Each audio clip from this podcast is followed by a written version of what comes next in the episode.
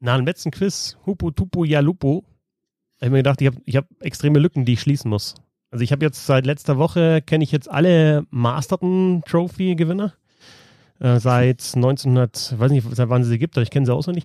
Und ähm, ich habe mit Sebastian alle ähm, Verwandtschaftsbeziehungen von Hobie Baker Award Finalisten habe ich mir auch nochmal angeschaut. Bis zum ersten Kuss kenne ich jetzt alle, die Profi-Eishockey gespielt haben. Ja. Gratuliere. Danke. Ich weiß ja. nicht, ich hoffe, hast, es hast nicht viel zu tun im Moment, oder? Doch, aber das ist so, das, das kann ich nicht einschlafen, wenn ich. Wer, wer war nochmal 1993 erster Cousin von dem Hobby Baker Award Gewinner? Das, das lässt mir da keine Ruhe. Ja. Und, ja. und dann kann ich das nächste Mal wieder, wenn ich, wenn wir das nächste Mal Dick, Trick und Track spielen, dann, oder Hupu, Tupu, Hupu, La Yalupu, dann bin ich dabei. Alles klar. Ich habe noch Alternativen für dich in Wunderbar. diesem Podcast. Mal schauen, was sich der Bernd heute überlegt hat. Ich freue mich schon. Vorher bleiben ein bisschen weiser, würde ich sagen. Machen wir.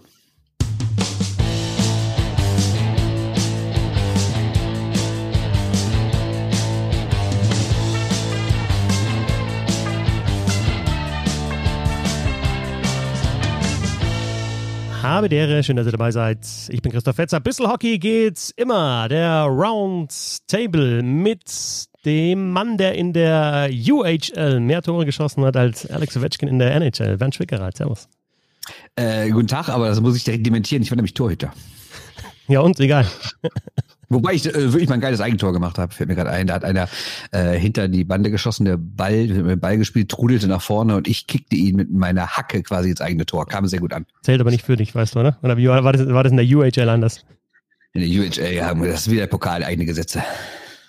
Und wo wir gerade bei Torhütern sind, hier ist der äh, Tuka Rask des äh, Roundtable, der Mann, der auch bei 2-2 unentschieden das Eis verlässt, damit seine Mannschaft gewinnt äh, in den Game Shows. Immer auf Sieg gepolt, Sebastian Böhm, servus.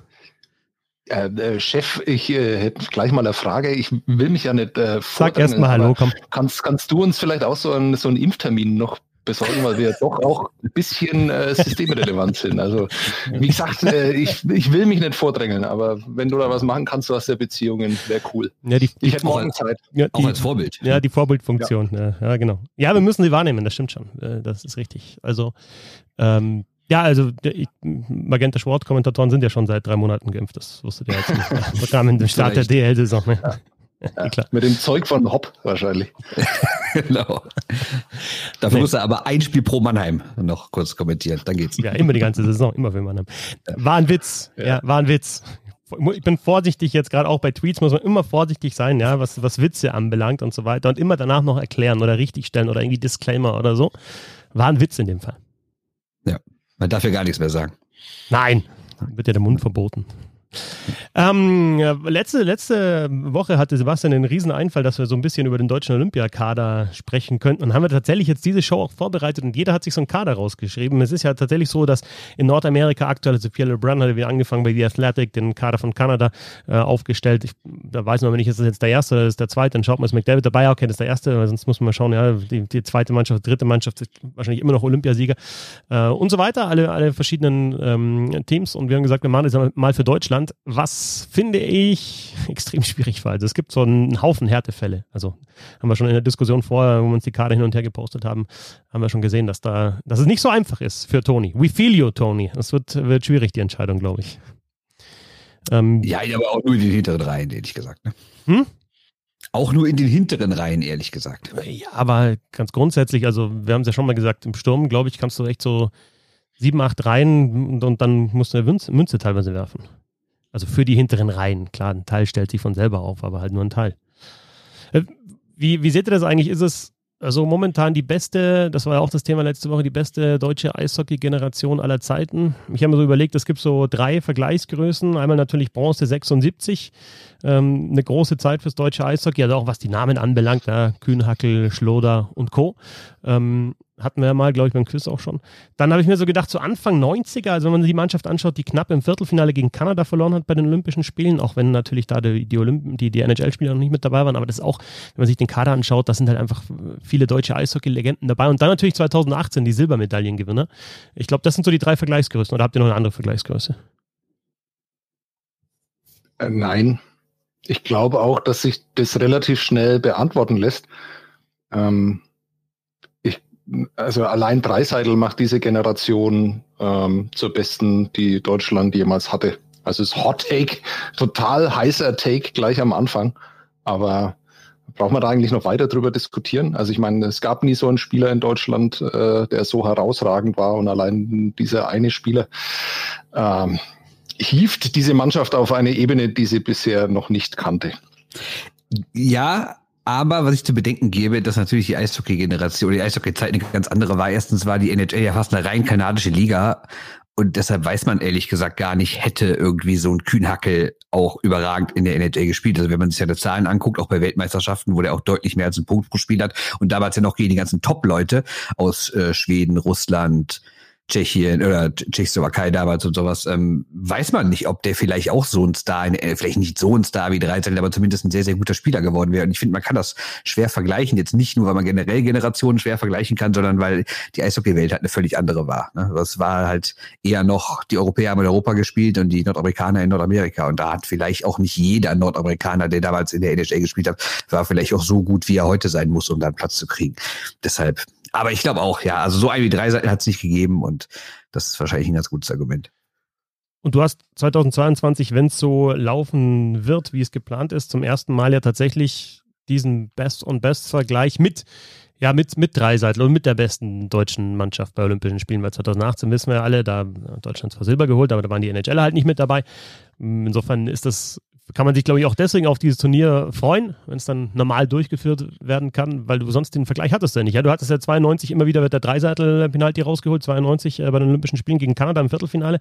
Aber da hast du bei Kanada, ich habe da nochmal nachgeschaut, du hattest halt natürlich einen Lindros, weil der noch nicht in der NHL war, weil er nicht für die Quebec Nordique äh, spielen wollte. Ein ganz junger Eric Lindros, natürlich dann ein Superstar danach.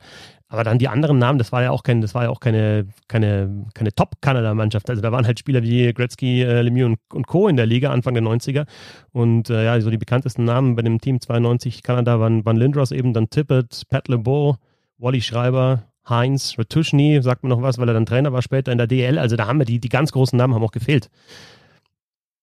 Wobei es natürlich, die deutsche Mannschaft war schon so legendär. Also du sagst Graf, Heiß, Friesen im Tor, Kiesling, Hiemer, Niederberger, Hegen, Tunschka Brüder, Peter Dreiseitel, Mondi Hilger, Brockmann, Brandl, Kamera, Rumrich Brüder. Also das sind alles so Spieler, die sind sogar mir ein Begriff, obwohl ich mich in den 90ern ja nicht so fürs deutsche Eishockey interessiert habe. Und noch nicht so alt bin wie ihr. Vor allem ist Kiesling ja wiederum ein schönes Beispiel dafür, dass meine These vielleicht dann doch nicht stimmt, weil der ist ja äh, einmal rübergeflogen, hat gemerkt, okay, äh, ist nicht sein Niveau oder in dieser NHL, ähm, da ist er aus der Bundesliga besser das gewöhnt und dann hat er gezeigt, er kann's, äh, er hat sich selber bewiesen und dann ist er halt wieder zurück. Also ich meine, das war der beste Beweis, dass die NHL damals äh, total überbewertet war. Ich schaue gerade mal nach, dieser Kader interessiert mich. Da waren nämlich noch ein paar dabei. Also Joe Junot ist natürlich äh, mhm. schon nochmal ein sehr, sehr guter NHL-Spieler danach gewesen. War nicht Paul ähm, auch mal bei Olympia? Vor den NHL-Leuten? Ja, aber damals war er, glaube ich, 13 oder so oder 14. da wird er, glaube ich, noch nicht dabei gewesen sein. Aber das sind wirklich äh, DEL-Größen in diesem Kader gewesen. Das habe ich nämlich schon mal nachgeschaut. Gord Heinz, Chris Lindbergh, äh, Wally Schreiber, du hast es schon erwähnt, Pat LeBeau. Brad Schlegel. Ähm, ja, Brad Schlegel, Kevin Dahl, äh, eine Stay-at-Home-Legende äh, bei den Ice Tigers. Also ja, äh, immer wieder schön, solche Kader durchzusehen. Kommen wir später vielleicht noch dazu. Aber zurück in die Zukunft. Uh, 2022. Ja, wir, ja, super. Wir machen es so. Also ich meine, wir müssen mal ganz kurz ein Disclaimer, ist jetzt mal das richtige Wort in dem Fall, äh, rausgeben. Wer weiß denn überhaupt, ob das Turnier stattfindet? Ne? Also erstens haben wir, hat ja die internationale Eishockey-Welt jetzt ihr Menschenrechtsherz entdeckt und vielleicht wird ja China noch alles entzogen. Äh, und außerdem weiß natürlich auch niemand, ob die Olympischen Spiele so stattfinden. Wer weiß denn, wie sich das alles so entwickelt? Und drittens, wer weiß denn, ob die NHL nach dem Jahr und wenn Seattle dann nächstes Jahr dazu kommt, wie direkt wieder die erste vermeintlich wieder halbwegs vernünftig laufende Saison direkt wieder so lange unterbrechen will. Also ich bin immer noch nicht hundertprozentig davon überzeugt, dass dieses Turnier wirklich so stattfindet, wie wir uns das vorstellen. Äh, Christoph, kannst du die Spaßbremse bitte muten? Weil äh, bei dem Spiel geht's ja jetzt, oder bei dieser Geschichte geht's ja jetzt darum, äh, dass man eben davon ausgeht, dass ich sage ja nicht, wir sollen aufhören, darüber zu reden. Ja, ich, ich, ich habe den Schlenker schon gemacht. Ich hatte den Schlenker ja schon gemacht. Wenn es so stattfindet, ja, wie es geplant also ist, ja, da wird ein bisschen, dann, ja, dann muss genau so muss er noch ausführen, ja, genau. Und die sicher. ja klar, die, die IHF wird natürlich jetzt, weil die NHL will sich ja nicht vermarkten in China und die und, und dann sagen die, sagt die NHL, wir spielen nicht mit und die IHF sagt dann, okay, ja, dann, dann ähm, Okay, dann, das heißt also, du sagst, nein, ich weiß offiziell. Olympia findet auf jeden Fall mit NHL Nein, statt. verkünde ich, verkünde ich überhaupt nicht. Ich habe gar keine Ahnung, ob das Turnier, ich weiß überhaupt nicht, was die letzten, nächsten Jahre passiert. Und da geht es nicht nur um Sport, sondern habe keine Ahnung momentan. Aber ja, wir wollen ja ablenken, oder nicht? Auch. Natürlich. Okay. Ja, komm, fang an, fang an. Hier, zack, erste Reihe. Wir, es, ist, es ist natürlich nicht so einfach, weil wir jetzt drei Kader haben, die wir zusammengestellt haben. Ähm, wir werden die ganzen Kader dann auf äh, Twitter und äh, Instagram natürlich veröffentlichen, jeweils, und dann könnt ihr das nochmal abgleichen, vielleicht auch beim Hören. Und wir wollen jetzt auch nicht alle, alle unsere Kader aufzählen, ähm, aber es, es, gibt halt so ein paar Unterschiede, gibt es auf jeden Fall. Ich fange an und ich habe auch wirklich schon Reihen gebildet. Ich habe, äh, wir haben gesagt, wir machen äh, 14 Stürmer, ähm, 10 Verteidiger und, und drei Torhüter. Das ist unser Kader äh, der deutschen Nationalmannschaft für die Olympischen Spiele 2022, wenn sie dann so stattfinden, wie sie stattfinden sollen.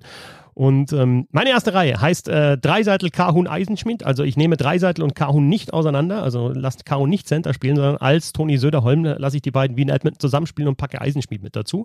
Michaelis ist mein Zwei-Dreien-Center. Der ist deutlich höher im Lineup als bei euch beiden, weil ich finde, es ist dann tatsächlich, wenn wir Dreiseitel und Kahun in der ersten Reihe haben, der zumindest, ähm, wenn wir ihn jetzt in die DL äh, packen würden, wäre es der spielstärkste deutsche Center in der DL. Marc Michaelis, hat er gezeigt in der kurzen Zeit in Mannheim. Michaelis mit Mace Piszek und Stützle, der dann an seiner Seite spielt in der zweiten Reihe. Die dritte Reihe bei mir ist Bergmann, Sturm, Plachter. Die vierte Rieder, Hager und Kühnhackel. Und dann habe ich noch Elis und Nöbels dabei. Und dann habe ich aber auch Spieler wie Pföderl zum Beispiel, wie Fischbuch, wie Mauer, wie Reichel Petaka, die nicht im Kader sind, wie Bock, der nicht im Kader ist, wie Tiffels, wie Leubel, Wolf, Fauser, Höflin, Tomi und so weiter und so fort. Das wieder zeigt, der Sturm ist halt einfach, ja, da hat er die Qual der Wahl auf jeden Fall, der Toni Söderholm. Und ich, mein Gott, irgendwann musst du fast eine Münze werfen, finde ich. Ich äh, habe jetzt mir schon immer merken können, wer jetzt in deiner Aufstellung ist. Ähm, ich, ich, wollte, ich wollte mit einem anderen Gag anfangen. Äh, den habe ich ja gestern schon auf WhatsApp gemacht, kam riesig an. Äh, ist wahrscheinlich im Podcast noch viel besser. Aber du hast es gerade auch schon gemacht. Du hast ähm, die zweite, du hast Deutschland 2 vorgelesen. Und Deutschland 2 finde ich eigentlich sogar beeindruckender als Deutschland 1. Also bei mir spielt bei Deutschland 2 Reichel, Hager, Petaka, Tiffels, Wohlgemut, Jens, Höflin, Bock, Eder, Tuomi, Leubel, Mauer, Elias, Pföderl. Fauser hatte ich komplett vergessen, der, äh, den könnte man da auch noch mit einfügen. Das wäre eine zweite deutsche Mannschaft nur im Sturm. Also das finde ich schon beeindruckend. Vielleicht bewertet man da die DEL etwas über. Aber ähm, das ist schon eine Tiefe, an die ich mich wirklich überhaupt nie erinnern kann, dass äh, ein deutscher Bundestrainer mal aus so einer Auswahl hat äh, auswählen dürfen. Das finde ich, äh, hat richtig Spaß gemacht, das zusammenzustellen und da dann ähm, 14 Stürmer nochmal rauszusuchen, die jetzt also nicht erwähnt worden sind äh, bei mir. Ich ähm, will Kahun als Center sehen, weil ich diese deutsche Mannschaft äh, zwar sehr gut besetzt sehe, aber auf der Mittelstürmerposition nicht ganz so stark. Deswegen ist, finde ich, Kahun unverzichtbar. Es ist aber natürlich auch so eine deutsche Sicht auf die Dinge. Ja, in der DEL waren einfach immer die gleichen Reihen aufs Eis geschickt. In der NHL ist es halt einfach nicht so. Und international ähm, vielleicht auch nicht. Ähm, äh, McDavid und Dreiseitel spielen ja eigentlich auch nicht in einer Reihe, spielen aber trotzdem ständig zusammen auf dem Eis. Und so würde das dann in einem Turnier dann auch sein, ähm, wo du dann vielleicht mit äh, Kahun und Dreiseitel getrennt anfängst, ähm, aber dann natürlich in den entscheidenden Spielsituationen die beiden immer zusammen auf dem Eis sind. Ähm, was gegen mein Center-Argument spricht, ist, dass äh, Deutschland mit einem Center auflaufen wird, der einfach mal die letzten fünf, äh, 45 von so einem Spiel überhaupt nicht mehr vom Eis geht, wie zuletzt in der, in der NHL. Also du brauchst überhaupt keinen, keinen zweiten, dritten, vierten äh, Mittelstürmer in dieser Mannschaft, weil der Dreiseitel einfach durchspielt. Also das, das ist ja auch wirklich unfassbar, was natürlich äh, zeigt, wie äh, welche Probleme die in Edmonton haben, aber eben auch, was äh, für ein Potenzial und ein Körper, eine Körperlichkeit dieser Dreiseitel da mit ranbringt. Also ich würde gern sehen Stützle neben Dreiseitel. Ich glaube, das äh, funktioniert mindestens genauso gut wie Kahun und äh, Dreiseitel dazu äh, Eisenschmied äh, als einer der, der glaube ich, eine erste Reihe hervorragend vervollständigen kann, weil er nämlich auch alles kann und auch das Tempo mitgehen kann. Dahinter äh, Rieder, Kahun, Masek, äh, auch äh, fantastische Reihe, die eigentlich auch alles bieten kann. Ähm, Kahuns äh, zwei Wege Fähigkeiten, glaube ich, sind auch so ein bisschen unterschätzt. Ähm, äh, das ist eine Reihe, die man auch äh, vielseitig einsetzen kann. Ähm, dahinter dann äh, wird es ein bisschen robuster. Nöbels, Kühnhackel und Elis. Elis ist der Einzige, der äh, als Linksschütze auf rechts spielt, weil diese Mannschaft hat nämlich ähm, einen kleinen Mangel im Sturm, dass er zu wenige Rechtsschützen hat. Das sind eigentlich fast alles Linksschützen. Äh, Eisenschmidt, Masek und Fischbuch sind die einzigen in meiner Ausstellung, die rechts schießen und dann natürlich auch über die rechte, über den rechten Flügel kommen. Vierte Reihe, Plachter, Sturm, Fischbuch und äh, die Ersatzleute, Healthy Scratches bei mir wären Leon Bergmann, und äh, Marc Michaelis, den ich äh, einfach noch schwer einschätzen kann. Ich glaube, äh, einfach die vier Mittelstürmer, die ich davor hatte, ähm, die äh, halte ich für stärker, aber kann sein, dass ich mich da auch äh, massiv täusche. Und äh, Kühnagel möchte ich vor allem als Center sehen. Das ist, äh, ich weiß, dass er viel über Außen spielt, aber in der deutschen Nationalmannschaft kann ich mich äh, ihn, an ihn als, als Mittelstürmer erinnern und ich glaube, das ist einer, der, den unterschätzt man auch leicht, der kann viel mehr, als äh, da bei den Islanders hat zeigen dürfen in dieser Rolle, in die er da gedrängt wurde. Den, äh, auf den freue ich mich in der Nationalmannschaft. Ja, du hast jetzt äh, zur ersten Reihe sehr viel gesagt, was ich genauso sehe. Ich würde nämlich auch Kahun und Dreiseitel trennen und wollte auch genau das sagen, dass sie natürlich trotzdem dann hin und wieder mal miteinander spielen können. Äh, ich gehe aber, also und, und stütze natürlich neben Dreiseitel, das ist glaube ich einfach die perfekte Kombo. Äh, ich gehe aber Eisenschmidt nicht mit auf rechts im ersten Sturm, sondern da habe ich Föder, weil ich den aktuell für den besten deutschen Torjäger halte.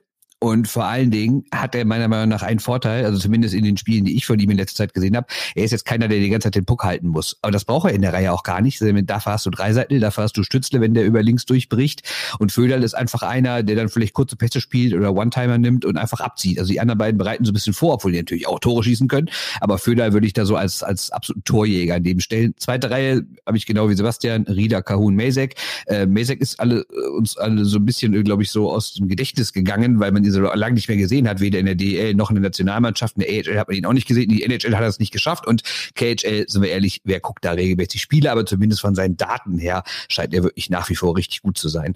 Äh, Vor allem, wenn du, halt, wenn, wenn du einen Stürmer hast, der in der AHL und in der KL regelmäßig über 20 Tore schießt, also das ist dann, klar, reicht halt vielleicht nicht ganz für die NHL, aber da, da merkst du, dass es immer noch ein Torjäger auf jeden Fall ist. Absolut. Also diese, das wären auf jeden Fall meine Top 6. Stützte Dreiseitel Föderl, Rida Kahun Mazek. Das ist also fast wie Sebastian, nur halt für sein Eidenspiel ist geändert. Und meine dritte Reihe ist aber anders, nämlich da habe ich Michaelis auf links. Ich habe Sturm, wenn ich meine, wenn er bei Minnesota jetzt regelmäßig Sturm spielt, äh, Center spielt, ich finde, dann sollte der auch in der Nationalmannschaft Center spielen. Und dann rechts habe ich in der dritten Reihe Dominik Bock, äh, weil ich den immer noch für einen vom Potenzial her überragenden äh, Torjäger und aber auch Spielmacher finde. Und ähm, auch wenn das vielleicht aktuell nicht ganz so gut läuft, wobei er in Chicago ja im ersten Spiel zumindest mal eine Vorlage gegeben hat, jetzt in der AHL, äh, finde ich, ist das auf jeden Fall ein Mann. Denkt dran, das Turnier ist erst in einem Jahr. Ähm, bis dahin kann er sich noch wirklich entwickeln und kann vielleicht sogar den Sprung in die NHL schaffen, dann in den ersten Monaten der neuen Saison. Und das ist für mich auf jeden Fall ein Mann, der mindestens dritte Reihe spielen muss. Und meine vierte Reihe wäre dann gar nicht so eine klassische Checking-Line, sondern auch mit zwei sehr offensiv starken Leuten, nämlich Eisenschmied als Center Fischbuch auf rechts und Kühnackel auf links, der noch so ein bisschen was Defensives reinbringt. Und ich habe nämlich genau das andere, was Sebastian, ich habe eigentlich so viele Stürmer, die rechts schießen. Ich habe Eisenschmied, Fischbuch, Bock, Mesek, Föderl. Also habe ich fünf Leute, die rechts schießen. Und äh, das fand ich eigentlich relativ beeindruckend. Ich fand ehrlich gesagt die rechte Seite gar nicht unbedingt schlechter als die linke Seite. Ja, und äh, zusätzlich habe ich noch Nöbels und Elis, die da auch mal immer schön aushelfen können. Aber ich habe auch sehr viele Leute ähm, draußen gelassen, der hier, glaube ich, noch gar nicht erwähnt wurde, ist Patrick Hager zum Beispiel. Ne? Den haben wir gar nicht dabei. Ja, ihr nicht, ich schon. Ah, okay. Ich habe Hager im, im, im vierten Sturm im, mit, mit Rieder und Kühnhackel. Also und dann sicherlich dann vielleicht da in dem Fall eine Rolle, viel Penalty Killing und so weiter. Ist halt auch immer die Frage, Bernd, du hast es ja mal gesagt, du hattest Toni Söder mal zitiert, dass der gesagt hat, er will eigentlich ja die Spieler mitnehmen, die alles können. Aber ich glaube trotzdem, dass du bei so einem Turnier dann ja, du hast, du wirst halt dann die Top 6, das sind, ist eher so die Scoring, also du wirst diese, diese Rollen wirst du nicht ganz loswerden. Also das wird sich auch insgesamt im Eishockey nicht ändern. Es gibt einfach dann Spieler, die, die kommen vielleicht in der dritten Reihe und kriegen da Eiszeit und sind halt dann vielleicht im Penalty-Killing wichtig. Oder es ist dann halt, wenn jetzt ein Eisenschmied bei dir in der vierten Reihe nominell ste spielt, dann kann es ja trotzdem sein, dass er dann Powerplay-Eiszeit bekommt, weil er halt ein, ein, guter Direktschütze ist auf der linken Seite. Also ich glaube, von, diesem, von diesen Rollen kann man sich nicht komplett lösen, wenn man so einen Kader zusammenstellt. Nee, wo du die Rollen ansprichst, ist mir gerade ehrlich gesagt erst aufgefallen, was für eine starke Unterzahl die äh, deutsche Mannschaft hätte. Ne? Also Rieder und Kühnhackel, ich glaube, das ist eine Unterzahl, die auch bei aktuellen NHL-Teams auf jeden Fall spielen würde. Gut, dann brauchen wir über die Verteidiger gar nicht zu reden. In Unterzahl zu WM-Gold, ähm, damit sind wir dann durch. Was wäre das nächste Thema, Christoph? ich finde, die Verteidiger sind ein großes Thema, weil da, ja, du hast Stürmer, du, die, die besten drei deutschen Eishockeyspieler sind aktuell Leon Dreiseitel, Dominik Kaun und Tim Stützle. Ne? Das sind, die, sind drei Stürmer. Und bei Seider, ja. Oh, wow, wow, wow. Ja, nein, nein, aber also. Äh, ja, gut, also es gibt jetzt aktuell einen Verteidiger in der NHL, der besser ist. Ja, nicht in der NHL, aber ja, was der Fighter da veranstaltet. Prospect, ja, spielt er in der NHL? Ich wollte auch kurz mal Herrn Grubauer so ins Rennen werfen. Ja, gut, wir reden jetzt über die, es sind, okay, sorry, ich mache den Hot Tag, schwäche ihn ab. Äh, unter den drei besten deutschen Eishockeyspielern, unter den drei besten deutschen Eishockeyspielern in der NHL ist kein Verteidiger. Das ist gar kein Take mehr. Ja, aber es ist so. Ja, also ich will halt dann Seider auch erstmal in der NHL sehen. Und Stützle ähm, hat man jetzt gesehen, der spielt da mit und Kahun, der spielt jetzt da auch schon ein bisschen länger mit und Dreiseitel dominiert. Und Seider hat noch kein NHL-Spiel gemacht. Ja, ja. Ja, was? Ja, ja. Entweder du hast ein Gegenargument oder du sagst, ja, du hast recht. Ja gut, äh, erstens Grubauer, ne? den finde ich jetzt nicht unbedingt schlechter ja, als Kahun. Wir waren jetzt bei der Verteidigung. Und Seider, ja klar, man kann es nicht beurteilen. Das heißt aber nicht, dass es automatisch so ist, wie du sagst. Ja, stimmt der Punkt bei der Verteidigung ist tatsächlich, also wenn ich meine aufstelle, dann habe ich da im Vergleich zu 2018 eigentlich einen riesen Umbruch drin. Ähm, wenn ich mir das so anschaue, habe ich, glaube ich, nur noch Jonas Müller mit dabei, der auch 2018 mit dabei war. Die Frage ist natürlich, nimmt man jetzt so ein, also Seidenberg wird 38 sein bei den Olympischen Spielen 2022, Hörtler wird 37 sein, Moritz Müller wird 35 sein. Ähm, da war noch Akter dabei, da war noch Beul dabei, da war noch Krupp dabei 2018. Ähm, die die habe ich jetzt alle. Hm? Gut. Ah, die habe ich jetzt alle nicht. Traue ich mich gar nicht mehr, den Seidenberg-Gag dann später zu machen, wenn du jetzt schon so einen schlechten Group-Gag machst. die, die habe ich jetzt alle nicht im Kader mit dabei. Und ähm, aber trotzdem kann man, wenn man es positiv dreht, halt schon sagen, dass das, was wir jahrelang jetzt nicht gehabt haben, nämlich wirklich auf ganz hohem Niveau Verteidiger, die auch das moderne Verteidigerspiel verkörpern, wir jetzt zwei haben und dann auch noch Rechtsschützen, die das die nächsten Jahre auf jeden Fall machen werden. Natürlich Moritz Seiler und auch Leon Gawanke. Und äh, ja, die beiden sind tatsächlich die, die 1 und 2 Verteidiger bei mir auf der rechten Seite mit Seiler und Gawanke. Ich habe Abel Zauser und tatsächlich Fabio Wagner mit dabei auf der linken Seite. Und dazu habe ich noch ein Duo mit Brandt Holzer, an dem sich ja auch die Geister scheiden, und eben Jonas Müller mit Dennis Reul. Wie gesagt, kein Seidenberg, kein Hördler, kein Moritz Müller, kein Sitzemski, kein Bittner, kein Akta, kein Beul, kein Krupp, Novak, Ebner, Schopper. Da sind schon noch so ein paar da. Aber das wären jetzt die, die ich angesprochen habe, wären meine, ja, meine acht für den Kader. Ich will mich ja nicht vordrängeln, aber äh, bevor der Bernd äh, jetzt mit Köpfchen und den Seidenberg-Brüdern kommt, ähm, äh, kann ich dir nur beipflichten. Das ist exakt meine Aufstellung ähm, und die ist auch absolut perfekt so. Und äh, also wenn, wenn, wenn Söderholm alles richtig machen will, dann wird er auch genau diese acht Verteidiger mitnehmen äh, nächstes Jahr. Ähm, ich will noch für einen äh, von denen, der vielleicht ein bisschen überraschend ist. Also für mich ist äh, tatsächlich Dennis Reul ein Spieler, der ähm, das Spiel verändert ein Verteidiger, der das Spiel verändert. Ähm, und nicht umsonst äh, sind äh, kanadische und nordamerikanische Experten immer ganz begeistert, wenn sie bei der WM zuschauen dürfen. Ich glaube, dass das ein Spieler ist, der bringt äh, Fähigkeiten mit, die sonst ähm, in dieser Verteidigung allenfalls noch Moritz Seider mitbringt, äh, mit seiner Größe, mit seiner Wucht. Ähm, und ich finde, Skaten dazu kann er auch, auch auf dem Niveau. Ähm, das spricht dann auch wieder für einen ganz anderen Typen, aber Brandt ähm, ist für mich da auch gesetzt. Also äh, es gibt kaum einen DL-Verteidiger, den ich so gern zuschaue im Moment. Und ähm, dass ich großer Fan von Fabio Wagner bin, habe ich ja, glaube ich, auch schon des Öfteren erzählt und noch ein Gedanke zu Moritz Seider, den ich seit Wochen hier loswerden will. Es ist ja immer so ein bisschen äh, bedauert worden, dass er bei der U20 WM nicht dabei war. Wenn ich mir diese Highlight-Videos anschaue, und damit meine ich jetzt nicht äh, diese Videos, wo er clever verteidigt mit dem, mit dem Active Stick verteidigt, ähm, sondern ich meine die einfach, wo er Menschen zerstört. Äh, im, Im Sinne der U20 WM und der Spieler, die da dabei waren, äh, vor allem aus Österreich und nee, haben wir überhaupt gegen Österreich, haben die gegen Österreich gespielt? Ist egal. Ähm, äh, muss ich wirklich sagen, vielleicht war es ganz gut, dass er nicht dabei war bei dieser U20-WM, weil äh, was der da veranstaltet hätte, das will man sich, glaube ich, nicht so genau vorstellen. Nächstes Jahr muss er deswegen umso dringender dabei sein. Bernd, auf geht's, die Seidenberg-Brüder. Ja, lustigerweise, wo du äh, das gerade mit Seider erzählst, äh, der DEB hat ja gestern ein Interview rumgeschickt, das er selbst mit Moritz Seider gemacht hat und da hat er erzählt, dass der von gerade von Niklas Kronwall immer äh, gecoacht wird, weil der ja quasi für die äh, für die äh, Red Wings ähm, in Schweden unterwegs ist. Und die treffen sich regelmäßig und besprechen die Spiele. Und wenn man natürlich von dem Kollegen ein paar Tipps kriegt, dann wundert einen das nicht, dass er ständig mit seinem irgendwelchen Körperteilen andere Körperteile von anderen Menschen irgendwie in den Orbus Nee, wie ist blöd? Orbit. Orbit. Jagd. So, oh, muss mich blöd. Orbit Jagd. Äh, ja, so, meine Aufstellung. Äh, Seider ist natürlich die Nummer eins auf rechts. Äh, Gawanke ist natürlich die Nummer zwei auf rechts. Meine Nummer drei auf rechts, aber Holzer. Ähm, wird dann wahrscheinlich sein letztes Turnier werden, aber ich finde, ähm, auf dem Niveau, gerade mit der, gerade mit der Erfahrung, die der hat, kann man den auf jeden Fall nochmal dahinstellen. Und Reul finde ich auch super, keine Frage, aber ich finde das, was er kann, kann Holzer auch ein bisschen besser. Deshalb ist Reul mein vierter Rechtsverteidiger, ist also nicht unbedingt im Stammkader drin, aber natürlich mit Option immer wieder reingebracht zu werden. Also Auf exakt wie unsere rechte Seite, wollte ich da bloß mal anmerken. Also hast du dir sch- schön unsere Karte angeschaut. Eins zu eins unsere rechte Seite ist das. Ja, Wir haben alle hab ich- drei die ich gleiche auch. rechte Seite. Ja, passt schon. Die linke Seite, die linke Seite, mein Nummer 1 Stürmer ist nämlich Marcel Brandt, äh, Verteidiger ist nämlich Marcel Brandt. Äh, den würde ich neben Seider stellen, finde ich eine ganz coole Mischung. Der kleine Zwockel, der, äh, ich meine, Seider kann auch gut skaten und alles, aber ich finde, das wäre irgendwie eine schöne Mischung. So der kleine, wendige Typ auf links und das große Kraftpaket auf rechts und beide können aber auf jeden Fall offensiv was machen, mit dem Schläger umgehen, finde ich eine super Kombo, die beiden. Äh, zweite Reihe, da ist der angesprochene Yannick Seidenberg. Ich würde ihn wirklich noch einmal mitnehmen. Ähm, weil ich finde, wenn du ihn dir aktuell in der DL anguckst, der kann skaten, der hat ordentliche Werte, der ist einer der besten Scorer. Klar spielt er natürlich auch bei einer besseren Mannschaft, ist auch keine Frage. Aber ich finde, neben Leon Gawanke wäre das auch so ein ganz gutes Ding. So der Erfahrene mit dem Jungen, auch der eine eher klein und wendig, der andere eher so robust und größer. Finde ich, wäre genau die gleiche Action wie bei äh, Brandt und Seider, nur halt eine Stufe tiefer, aber finde ich okay. Und Darf, darf ich dir dann meinen mein Stecken zwischen die Beine äh, stellen? sehr gerne, sehr gerne. In dem Fall? Sehr gerne. Ähm, Du hast Angst vor der Überzahl. An- am Samstag, ja, nee, nee. Also äh, ich muss da immer ein bisschen aufpassen, weil äh, Yannick Seidenberg mir äh, so genau verfolgt, was ich so mache, was äh, mir auch neu war. Ähm, und deswegen muss ich jetzt wirklich aufpassen. Großer Respekt vor diesem Spieler, vor allem was er auch ähm, geleistet hat und äh, seinen Werdegang äh, vom Stürmer zum Verteidiger umgepolt. Äh, Beim phasenweise. Brandt ja übrigens auch. Ne?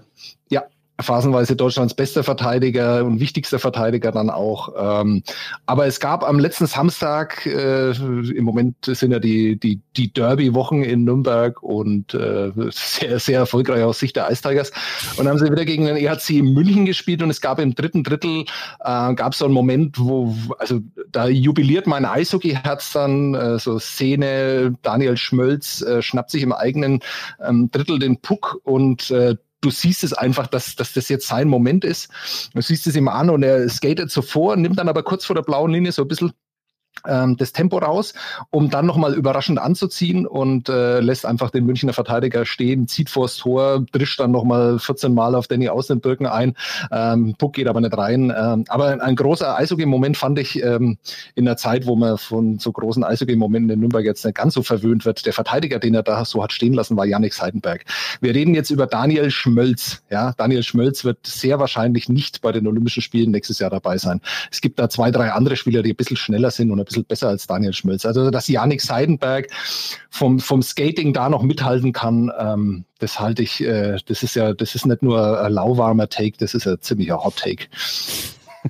Ja, natürlich gibt's von jedem Einzelnen immer Szenen, die scheiße aussehen. Und ich glaube auch nicht, dass Seidenberg nächstes Jahr noch das Niveau hat, was er vor ein paar Jahren hatte. Aber das Problem ist einfach, dass ich in dieser Verteidigung keinen sehe, dem ich, den ich mir besser neben Leon Gawanke vorstellen kann. Einfach. Ähm, Abelshauser ist halt für mich einer, den würde ich in die dritte Reihe neben Holzer stellen. Und sonst habe ich auch Fabio Wagner als vierten Linksverteidiger. Also ich meine, wir haben ja alle so ziemlich dieselben, acht bis auf Seidenberg, habt ihr, glaube ich, irgendeinen anderen. Ähm, aber sonst ist die Auswahlnummer auch nicht so groß. Und gerade wenn wir überlegen, wie Söderholm spielen lassen will, nämlich eher nicht über Bande rausdreschen, sondern eher den Puck rausspielen, finde ich, ist Seidenberg immer noch eine Option. Dieser andere, den du da meinst, ist Jonas Müller. Der kann, glaube ich, auch einen ganz guten ersten Pass spielen. Und das ist ja das Ja. Nächste. Dass in dieser, in dieser Verteidigung geht es ja vielleicht auch gar nicht so sehr darum, den Puck zu tragen oder zu halten, wie Yannick Seidenberg das vielleicht in der DEL noch kann, sondern es geht ja einfach äh, darum, den äh, Puck relativ schnell an diesen Mittelstürmer, der durchspielen wird, äh, zu geben. Und das ist halt Leon Dreiseitel. Deswegen muss diese Verteidigung muss schnell sein, die muss robust sein, ähm, die muss natürlich internationalem Eishockey angepasst werden. Aber dass da jetzt ähm, dieser klassische Offensivverteidiger nicht dabei ist, halte ich nicht für ein Problem bei der Mannschaft. Ja, und du hast halt, auch wenn du jetzt noch Müller hättest zum Beispiel, ähm, hast du mit ab, mm, ausgenommen jetzt vielleicht mal vom Brand, der halt wirklich klein und wendig ist, äh, sind das alles Spieler, die halt auch Körper spielen können und trotzdem, ja, solide halt die Scheibe hinten rausspielen. Also Fabio Wagner, der ist jetzt, mittlerweile ist es glaube ich auch angekommen und äh, wird ja auch von, von, vom anderen, von Fabian Huber immer wieder bestätigt aus Ingolstadt, dass der auch nochmal einen Schritt gemacht hat. Der ist ja mit Anfang 20, äh, hat er ja schon unter den deutschen Nationalspielern auch immer den Ruf, dass er halt alles zerstört hat und dann ab und, ab und zu halt einfach mal völlig übertrieben hat und halt nur auf diesen harten Hit gegangen ist. Aber das, was ich die letzten Jahre von ihm in Ingolstadt gesehen habe, der ist einfach, der ähm, schließt die Gap an der blauen Linie, der ist nah dran an seinem Gegenspieler, der arbeitet gut an der Bande, der macht den Gegenspieler fest, der hat dann die Scheibe und dann spielt er sie halt raus. Unspektakulär, aber das, das macht er. Und ähm, ich kann mir gut vorstellen, dass er das auf höherem Niveau auch machen kann. Und dann hast du halt, und dann die nächste Frage ist halt dann auch so ein bisschen Alter natürlich schon, weil also das Tempo wird hoch sein bei den Olympischen Spielen. Und dann ist halt die Frage, bist du halt dann mit 35 plus, bist du da noch, äh, haut es noch hin oder ist es lieber 25 bis 30? Und mit, mit Gawanke und, und, und Seide hat man natürlich dann zwei, die sogar zwischen 20 und 25 sind. Und dann dann hast du da, ja, eigentlich so, dann wäre Holzer mit, mit äh, 34, den wir auch alle im Line-Up haben, über den er auch immer wieder diskutiert wird, aber es ist halt in dem, was er tut, wahrscheinlich äh, immer noch der Beste in Deutschland ähm, auf der Verteidigerposition. Dann, dann hast du halt dann schon auch, äh, ja, ein, ein gutes Skating auch in der Verteidigung, denke ich. Aber wenig aus, also, we, also zwei, drei Positionen, wo halt auch dann aus Söderhalb sagen muss, okay, das, da ist es dann ein Härtefall und du musst eine Entscheidung treffen. Du musst dann auch äh, schauen, ob er halt zum Beispiel so Spieler wie Moritz Müller, jahrelanger Nationalspieler, ein Boyle zum Beispiel, jahrelanger Nationalspieler, wann halt da irgendwie der, der Cut kommt auch. Ne? Und äh, ist natürlich noch bitter, wenn der Cut dann bei den Olympischen Spielen käme. Bei dem einzigen Turnier für manche Spieler, bei denen sie wirklich gegen die allerbesten der Welt antreten, wenn es denn so stattfindet, wie es geplant ist. Das muss, das muss man auch immer im Kopf ja. haben. Ne? Das ist so eine, so eine Art Belohnung, kann es ja auch nochmal sein, so ein Turnier. Nee, aber das finde ich überhaupt nicht, weil ich finde. Nein, aber wenn du Bundestrainer bist. Ja, klar, aber ja. welche, welche Entscheidung triffst du? Ne? Also, das haben wir ja die letzten Male auch schon gehabt. Ähm, da, es gibt halt einfach bei, bei Turnierkarren immer auch noch den Faktor, äh, ja, was, was hat der Spieler für mich die letzten Jahre geleistet und äh, ist das vielleicht noch ein Zuckerl so? Und, und, und hat er halt das Niveau trotzdem auch noch und hat, ist vielleicht dieses Zuckerl dann ausschlaggebend im, äh, im Vergleich zum anderen, der ungefähr auf dem gleichen Niveau ist? Also finde ich bei der WM okay, weil die jährlich ist, aber bei Olympischen Spielen würde ich niemanden belohnen. Bei Olympischen Spielen nehme ich den mit, der der Beste ist. Was man natürlich nicht vergessen darf, was wir alle nicht so genau wissen, wie funktionieren diese Hierarchien in der Kabine, muss da vielleicht ein Moritz Müller drin sein, weil der irgendwie seit Jahren da der Kapitän ist und irgendwie der Anführer ist und alle dem vertrauen und das wäre natürlich dann ein Grund, ihn eher mitzunehmen. Aber um zu sagen, vielen Dank für die letzten Jahre und dass du vor ein paar Jahren in Dänemark mal einen Schuss geblockt hast, also ist für mich kein Argument. Und weil das in Köln auch so gut funktioniert, ne, mit diesem Mannschaftszusammenhalt, ja, seit, seit Jahrzehnten. Das, das, das ist vielleicht auch nochmal der Argument. Ja. Ja. Ich habe Zweifel, dass es an Mo Müller liegt, auf jeden Fall. Aber auf der linken Seite, also auf der linken Seite kommst du, glaube ich, dann leichter rein als auf der, auf der rechten Seite. Also wissen wir nicht, was, was Toni Soderholm dann von Brandt und Wagner hält. Ähm, die Spielweise habt ihr schon angesprochen. Es ist halt tatsächlich einfach viel auf, auf Puckbesitz und ich glaube, dass sie das auch gegen die Großen spielen werden, versuchen werden. Es wird nicht gut gehen natürlich. Du wirst den Puck im Vorcheck verlieren, aber das hast du halt auch schon gegen die USA in Vorbereitungsspielen auf die Weltmeisterschaft oder bei der WM dann gehabt. Das ist ihm aber, glaube ich, scheißegal in Toni Söderholm. Der will so Eishockey spielen lassen und ich finde das auch geil. Es wird durchgezogen und äh, du sollst mit Scheibenbesitz hinten rauskommen und hast natürlich dann bei Olympia, wenn Dreiseitel mit dabei ist, auch noch einen Stürmer, der dich unterstützt oder einen Kahun, der dich unterstützt oder einen Stützer, der tief kommt und die Scheibe abholen kannst. Aber du brauchst trotzdem Verteidiger, Verteidiger, die den Puck bewegen können. Und ich und du kriegst die jetzt mittlerweile auch immer mehr im deutschen Eishockey. Und das ist, denke ich, die richtige Entwicklung. Man, man, darf nicht sagen, okay, wir haben jetzt da die Spielertypen noch nicht ganz genau, wir chippen das Ding übers Glas raus. Weil dann spielst du halt wieder Eishockey wie, also unter Sturm ist der erste Schritt gemacht worden und, und äh, das war einfach auch präsenter, härterer Vorcheck und man hat sich nicht mal als Außenseiter angesehen und auch das war, denke ich, ein Faktor auf dem Weg zu Olympiasilber. Und unter Söderholm ist das nochmal weiterentwickelt worden jetzt in den letzten Jahren, noch mehr Dominanz, noch mehr Puckbesitz, ja, und dann musst du halt auch den Kader entsprechend dann zusammenstellen, denke ich. Ja. Nochmal ein Wort äh, zur Tiefe, weil wir das bei den Stürmern so ausgiebig gemacht haben und du hast es ja vorhin auch schon bei den Verteidigern erwähnt, aber ähm, ich bin der Fall, also äh, nach diesen acht puh, das sind halt diese Routiniers, die wir jetzt auch schon angesprochen haben, aber so, wo du dann sagst, okay, wer könnte denn da eventuell überraschen? Wer ist denn jetzt dieses Jahr noch nicht so im Fokus? Könnte es dann nächstes Jahr sein? Es gibt ja den, den Bruder von, äh, von Eugen Alanov, ähm, Jegor Alanov, äh, der in der KHL spielt und da jetzt so seine ersten äh, Spiele macht, der, der auch in Nordamerika immer recht äh, hoch gehandelt wird, den man in Nürnberg auch kennt, weil man den seit Jahren zu den Ice Tigers hat holen wollen, als äh, Eugen Alanov hier gespielt hat. Dann äh, ist mir noch eingefallen, weil so richtig stark sehe ich da jetzt auch keinen äh, Powerplay-Verteidiger. Ähm, dann äh, finde ich es schon, dass man über Simon Zezemski zumindest nachdenken kann.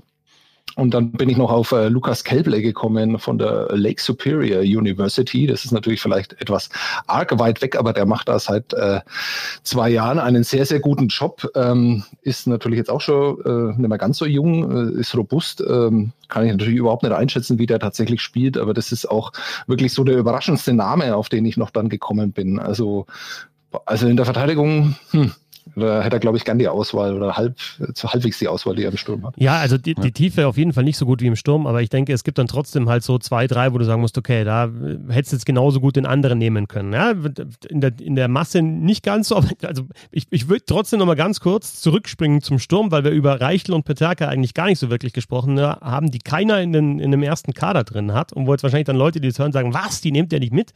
Ähm, woran liegt das, dass wir die überhaupt nicht auf dem Zettel haben? Also bei mir ist es, also Peterka finde ich überzeugt jetzt in der DL bis jetzt einfach noch nicht so. Reichel, klar, der spielt aktuell in der Reihe mit Föderl und Nöbels und das funktioniert auch wunderbar.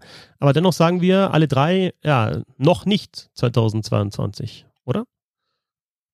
Ja, ist so ein bisschen dieses Recency Bias, ne? Also beim Peterka absolut, der war natürlich in der, bei der U20 überragend, aber genau wie du richtig sagst, in der DL gefällt er mir absolut überhaupt nicht. Und ähm, ja, Reichel ist halt auch sag mal so, der war bei mir an der Grenze zu diesen beiden äh, Auswechselspielern quasi. Aber ich finde halt aktuell, wenn du die vier Center, die ich jetzt mitgenommen habe, virtuell anguckst, Dreiser, Ilkahun, Sturm, Eisenschmied, da hält der einfach aktuell nicht mit, finde ich. Ja, aber Reichel wäre dann im, im deutschen Kader, wäre wenn dann auch Flügel auf der linken Seite. Ja, aber auch da, also ist der besser als Rieder, Mesek, Michaelis?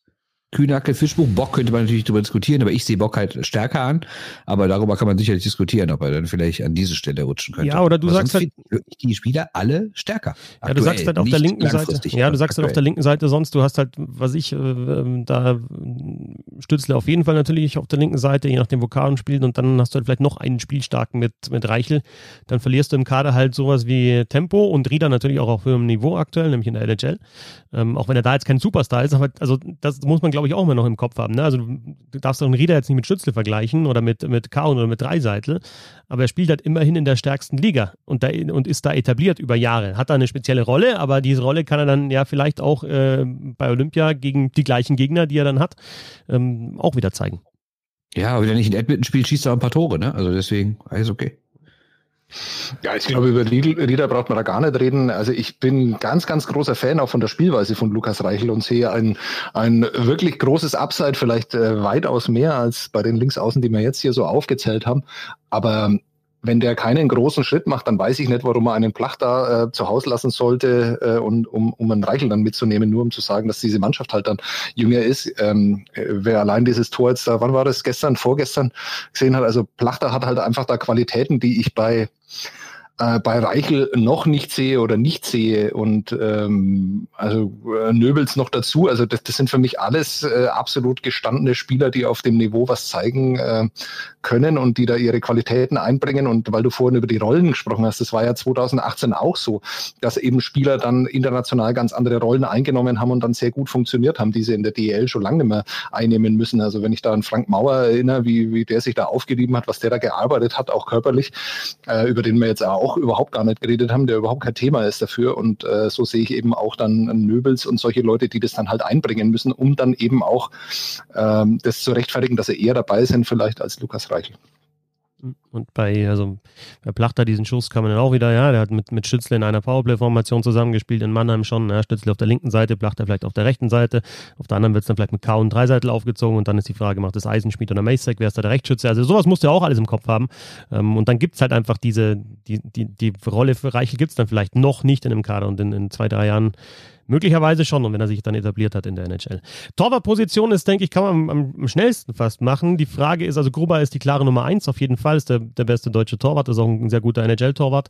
Ähm, dahinter gibt es in der DEL mit, mit Spielern wie Brückmann, wie Niederberger, wie Treutle, denke ich, sind die ersten Kandidaten, was aus der DEL anbelangt. Und dann ist halt die Frage, nimmst du Kreis mit oder nimmst du Kreis nicht mit? Ich lasse ihn zu Hause. Ja, also rein von der Leistung her wären meine ersten drei Grubauer und Niederberger Greis, aber ich würde Greis halt auch nicht mitnehmen, ähm, weil ich ihm halt immer noch nicht abnehme, dass er sich aufrichtig dafür entschuldigt hat und das anders sieht, was da 2017 auf Instagram passiert ist mit dem Vergleich von Hillary Clinton und Adolf Hitler. Schön auch eine Kombo, auch wenn man die so aufzählt zusammen. Ähm, ja, deswegen, ich nehme ihn das einfach nicht ab und deswegen finde ich, hat er in der Nationalmannschaft nichts verloren. Ähm, aber rein von der Leistung her würde ich ihn halt mitnehmen. Äh, ich stelle die Frage, ob äh, man sich das leisten kann, ihn nicht mitzunehmen, weil ähm, also Grubauer ist klar, ist die Nummer eins. Ähm, über den dritten Torhüter braucht man dann gar nicht so, so, reden, der muss irgendwie für gute Stimmung sorgen. Ähm, der wird aber nicht gebraucht bei so einem Turnier, das ja auch nicht ewig ist. Ähm, und dann glaube ich schon, dass Kreis auch in seiner aktuellen Form, äh, also ich habe ihn am, am Sonntag gesehen, ähm, in diesem Spiel, das äh, der Sportkanal übertragen hat, äh, da konnte man das ja ganz gut beobachten, wie gut er im Moment äh, immer noch drauf ist. Also ist wirklich die Frage, ob man sich das sportlich leisten kann, so einen äh, Spieler nicht mitzunehmen. Und ich will jetzt da keine riesen Diskussion aufmachen, aber ähm, ich weiß es bei nicht jedem Nationalspieler, was der sonst so für einen Blödsinn liked. Äh, das ist natürlich schon ein unfassbarer Blödsinn, den er da geliked hat, aber man muss, darf immer noch nicht vergessen, dass er dieses Meme nicht gepostet hat, sondern dass es da um ein Like geht und äh, nochmal, also das sind 20 Spieler und ich weiß nicht bei jedem, was die so, was die so lustig finden und was die so für politische Einstellungen haben. Ich bin vollkommen bei euch. Ich glaube nur, dass man sich äh, sportlich überhaupt nicht leisten kann, nicht über also, Thomas Kreis nachzudenken. Also ich glaube schon, weil Rubauer wird eh spielen und wenn Niederberger hat auch bei Weltmeisterschaften auch gegen rein mit NHL-Spielern besetzte Teams echt gute Spiele gemacht und äh, also ich sage nicht, dass er in der Lage wäre, jetzt irgendwie Stammtorwart in der NHL zu sein und in Berlin falsch aufgehoben ist, aber bei so einem Turnier kann es ihm auf jeden Fall zwei Spiele geben, würde ich mir keine Sorgen machen. Und die Aufmerksamkeit für Eishockey ist in den letzten Jahren größer geworden. Wenn Greis mitfahren sollte, dann wird das auf jeden Fall. Nein, nein, nein, pass auf, das wird auf jeden Fall ein Thema sein. Und die Frage ist, ob Toni Söderholm ähm, da dieses Thema aufmachen will, ja, weil es nämlich halt vom Sportlichen ablenkt wieder. Also von der Konzentration auf das Turnier. Und das, also, das wird nicht, ja gut, dann nimmt er ihn halt mit, sondern dann, das, das wird thematisiert, weil einfach der Eishockey-Journalismus sich in den letzten Jahren äh, entwickelt hat. Und weil nicht immer, ja, okay, dann spielt halt der Kreis, ja, der ist bei Detroit, ah, Detroit Red Wings, die waren nochmal richtig gut. Sind doch immer noch gut, oder? Ne? Sind die immer noch gut in der NHL? Sondern der Eishockey-Journalismus ja. hat sich, hat sich halt, ja, in eine andere Richtung äh, entwickelt und es gibt mehr, äh, mehr Medien-Podcasts, äh, die, die darüber berichten und dann wird das Thema sein. Und die Frage ist, machst du die Baustelle auf oder lässt du sie zu? Richtig. Auf jeden Fall ein natürlich ein geiler Job, Eishockey-Bundestrainer zu sein, aber auch ein Scheißjob, wenn du so einen Kader zusammenstellen musst, denke ich. Also da, das geht halt einfach auch nicht so mit dem Fingerschnipsen, sondern da, da musst du dir echt Gedanken machen. In welche Richtung gehst du, wie spielst, äh, führst du die Gespräche mit den Spielern, die nicht eingeladen werden, weil es gibt, wird Härtefälle geben, auf jeden Fall. Gut, das sind also unsere Kader. Wir werden sie ähm, veröffentlichen auf den, in den sozialen Medien. Ihr könnt gerne antworten. Ihr könnt eure Kader zusammenstellen und äh, wir könnt äh, mit uns diskutieren, wen ihr mitnehmen würdet und wen nicht. Wunderbar, freuen wir uns drauf. Ähm, ich packe das dann teilweise auch so auf so Tafeln, wie ich das jetzt bei dem Quiz auch gemacht habe. Bernd und Sebastian noch dabei, haben die erste Runde überstanden. Ihr wisst ja, ein bisschen Hockey.de gibt es ja jeden Dienstag, jeden Freitag ein Quiz und aktuell spielen wir ein kleines Turnier. Äh, jetzt kann man nicht mehr teilnehmen, aber beim nächsten Mal, wenn wir das machen, könnt ihr natürlich auch wieder teilnehmen. Die NHL und Covid ist unser nächstes Thema. Äh, Bernd, du hast uns einen Artikel geschickt äh, mit der Forderung, ähm, äh, die mal Zeit, oder ist eigentlich schon, die, schon, schon lange Zeit, die, die NHL-Saison auszusetzen, zu pausieren, weil es einfach zu, Fälle, zu viele Fälle gibt, beziehungsweise zu viele Spieler auf dieser Covid-Protocol-Liste stehen. Äh, tatsächlich so, dass über 30 Spiele mittlerweile verschoben wurden, beziehungsweise jetzt erstmal halt ausgesetzt, abgesagt, abgesagt nicht, aber halt auf einen späteren Zeitpunkt verschoben worden sind. Was machen wir mit dem Thema? Also Covid verfolgt, äh, verfolgt uns natürlich weiterhin. Ähm, wird das was bringen, die Saison zu unterbrechen jetzt und dann halt einfach zu sagen, okay, wir machen jetzt mal zwei Wochen Pause? Ist es dann besser in zwei Wochen? Ja, definitiv. Also ich würde auf jeden Fall erstmal, ähm, also ich würde die Saison nicht generell abbrechen, aber ich würde sie auf jeden Fall mal für zwei Wochen unterbrechen und dann mal äh, mal wahrscheinlich wieder, also klar, eine richtige Bubble geht nicht, weil die erstens rumreisen und zweitens die Spieler da keine Lust drauf haben, aber wenn man so mitkriegt, äh, es von 24, in 24 Teams gab es bisher nachweislich Fälle, entweder in den Mannschaften direkt oder im Umfeld und ähm, es gibt ja auch so Spiele wie dieses New Jersey Buffalo Spiel, wo man davon ausgeht, dass die eine Mannschaft die andere vielleicht mit angesteckt hat und vielleicht sollte man jetzt erstmal wirklich alles runterfahren, zwei Wochen mal alles dicht machen und sagen, lass uns mal gucken, dass alle sich irgendwie isolieren und in Quarantäne gehen und dass der Virus nicht mehr in den Mannschaften ist. Und dann fangen wir mal neu an und dann müssen wir aber vor allen Dingen auch den Spielplan verkürzen, weil ich habe es gerade mal eben für New Jersey raus, rausgesucht. Äh, die haben erst neun Spiele gemacht, andere Teams wie Vancouver schon 16 und ähm, New Jersey müsste, wenn bis in die zweite Maiwoche gespielt werden soll, was ja der anvisierte Termin ist, wann dann irgendwann die Playoffs beginnen sollen, äh, müssten die Devils jetzt in knapp 90 Tagen 47 Spiele machen. Also das ist ja komplett absurd. Wie soll das? Das ist ja mehr als, es ist ja weniger im Schnitt als ein Tag Pause zwischen den Spielen und dann noch rumreisen. Ähm, deshalb, meiner Meinung nach, musst du jetzt zwei Wochen Pause machen, alles soll sich setteln und dann machst du einen neuen Spielplan, wo du vielleicht dann acht statt zehn Mal gegen jede Mannschaft spielst. Ist natürlich immer die Frage, ob das dann Ärger mit den TV-Stationen gibt, weil die natürlich auch über, weil die eh schon nicht so doll finden, dass die Saison verkürzt ist, dann werden die nochmal verkürzt. Aber ich glaube, das ist, glaube ich, die bessere Variante, als wenn ständig immer wieder neue Spieler ausfallen und du irgendwann komplett abbrechen musst. Ne? Ich glaube, das wird nicht so kommen. Ähm, ich glaube aber, dass es ganz, ganz wichtig ist, dass man endlich mal kommuniziert, wie denn das dann zu Ende gehen soll. Dass es halt einfach Mannschaften geben wird, die, die 10, 12, 15 Spiele mehr haben als die anderen und dass es halt klar kommuniziert wird. Äh, weil sonst ist es ganz, ganz schwierig. Ich glaube, dass du diesen, diesen fahrenden Zug, den wirst du jetzt nicht mehr aufhalten können, äh, aus den Argumenten, die du bereits genannt hast. Ähm, und dann ist es ja generell so, und das sieht man ja auch im europäischen und im deutschen Sport. Ähm, die werden das durchdrücken in irgendeiner Form. Also total spannend finde ich, äh, ist jetzt diese aktuelle Entwicklung äh, damit mit Thomas Müller. Das ist eine große Überraschung, dass der sich da an, angesteckt hat. Ähm, wird, wird dieses Club-WM-Finale stattfinden? Ja, wahrscheinlich schon. Äh, mhm. Wird er dann zwei Wochen da in Doha bleiben müssen? Nein, wahrscheinlich nicht. Äh, wird die Mannschaft in Quarantäne sein? Nein, wahrscheinlich auch nicht. Also ähm, das ist, glaube ich, das Problem, was, was viele ähm, Beobachter, Zuschauer, Fans äh, halt dann irgendwie doch stört, wenn es nicht um ihre eigene Mannschaft geht, dass halt die Unterschiede so riesen, riesengroß sind, wie damit umgegangen wird. Ähm, und das ist ja in der NHL und im amerikanischen Sport überhaupt nicht anders.